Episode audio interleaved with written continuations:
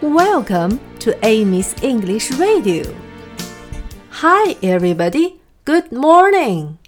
小朋友们，昨天我们学习了红灯 （red light） 和黄灯 （yellow light）。今天我们要学习绿灯怎么说。绿灯是 green light，绿色是 green。 green green 绿灯就是 green light green light。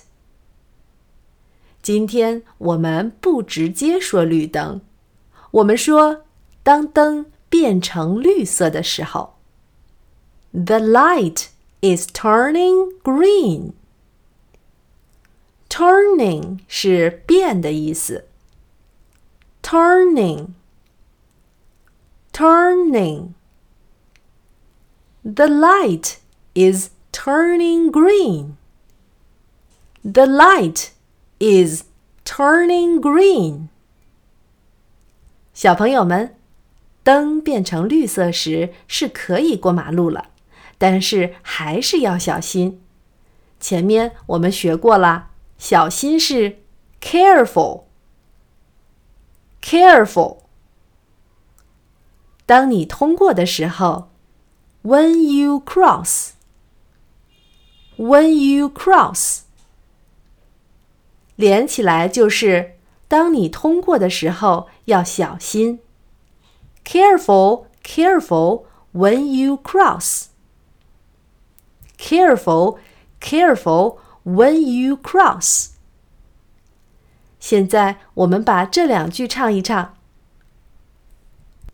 The light is turning green.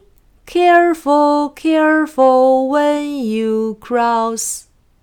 The light is turning green. Careful, careful when you cross.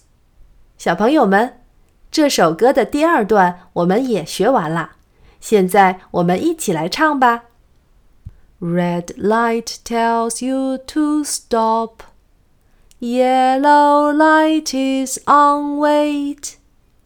The light is turning green. Careful, careful when you cross.